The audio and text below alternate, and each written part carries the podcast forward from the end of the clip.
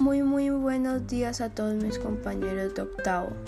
Mi nombre es Ela Ruidías y hoy les voy a hablar sobre